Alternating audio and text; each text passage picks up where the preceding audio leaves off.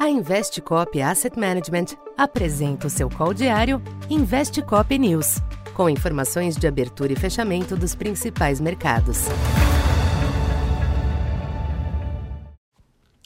Bom dia, eu sou Silvio Campos Neto, economista da Tendências Consultoria, empresa parceira da Investcop. Hoje, dia 6 de fevereiro, falando um pouco da expectativa para o comportamento dos mercados nesta segunda-feira.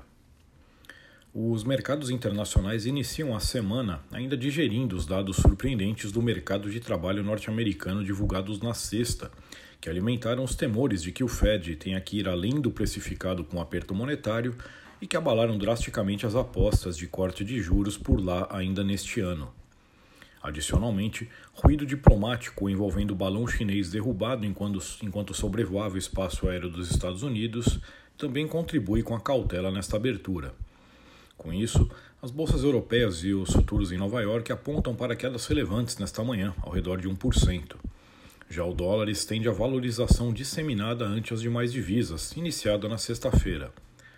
No mercado de títulos, perspectiva de juros altos por mais tempo pressiona os yields dos treasuries, com a taxa de 10 anos superando 3,60 pela primeira vez desde o início de janeiro o dia não traz agenda relevante, sendo que o foco está no discurso de amanhã de Jeremy Powell em evento. Entre as commodities, o petróleo esboça uma reação apesar do cenário adverso, com o barril Brent tentando se firmar novamente acima dos 80 dólares.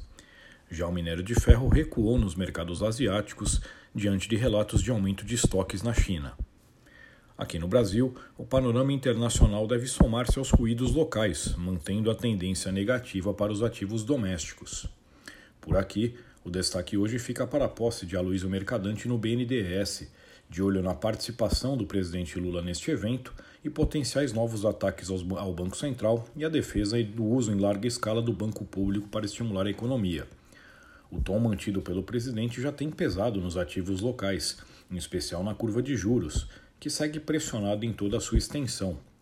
O câmbio também deve sentir a virada externa, com a possibilidade de testar o nível de 5,20 hoje.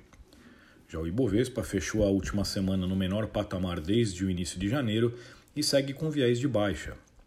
Na pesquisa Focus, as expectativas de inflação e juros seguem piorando, em linha com a deterioração do sentimento gerada pelas declarações recentes de Lula.